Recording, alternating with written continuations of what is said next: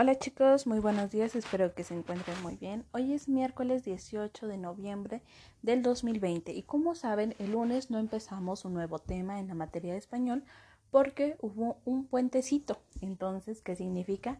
Que hubo suspensión de clases por el 20 de noviembre que fue nuestra revolución mexicana.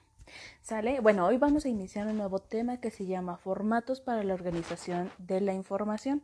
Como saben, ya subimos un poquito de cómo se organizan. Se pueden organizar por los apellidos o por orden alfabético. En este caso, los formatos se utilizan para organizar la información de un documento y así podemos facilitar su lectura, interpretación o la consulta. Las fichas de las, de las, de las bibliotecas, los directorios, las facturas del, del agua, de la luz y teléfono son algunos ejemplos de documentos que son formatos en específico. Si ustedes le pueden preguntar a mamá, a papá, a sus abuelitos o a sus tías, ¿Cómo están organizados estos? Pues les van a decir que a lo mejor al principio viene el nombre del, del instituto, por ejemplo, de la Comisión Federal de la Electricidad, que es de la luz. Luego vienen los datos de, de sus papás, depende de quién, a qué nombre estén. Y luego viene mayor información. Pero toda esta información está organizada de alguna manera para que las personas lo puedan comprender.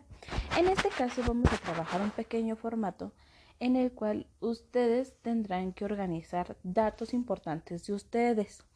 ¿Cuáles son estos datos? Pues será tu nombre completo, tu dirección, el nombre de tu mamá o de tu papá, el teléfono de casa, un teléfono de celular y en el caso de, no encontrarte algún otro número. ¿Por qué? Por si en algún momento lo necesitas o necesitas compartírselo a una persona que realmente te lo está preguntando para información necesaria como yo, les, les puedas este, responder de manera correcta. Entonces, mamás, papás, abuelitos, quien me esté escuchando, lo que vamos a hacer es, ustedes van a trabajar con sus hijos de tal forma en que les van a decir su nombre completo, lo van a tener que memorizar, a lo mejor ya se lo saben, entonces ustedes me escriben em, con el uso de, del carácter común, que es lo que nosotros escribimos en esa pequeña fichita. Este, Paco, puedes utilizar tu máquina Perkins y Ángel, puedes utilizar tu regleta.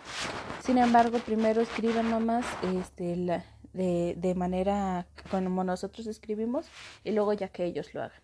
Sale para los demás chicos, por favor, lo único que se les va a pedir es que también lo respondan de carácter común, pero la evidencia sería igual un audio o un video donde estén respondiendo a estas cuestiones que realmente las consideren ellos importantes que las hayan memorizado.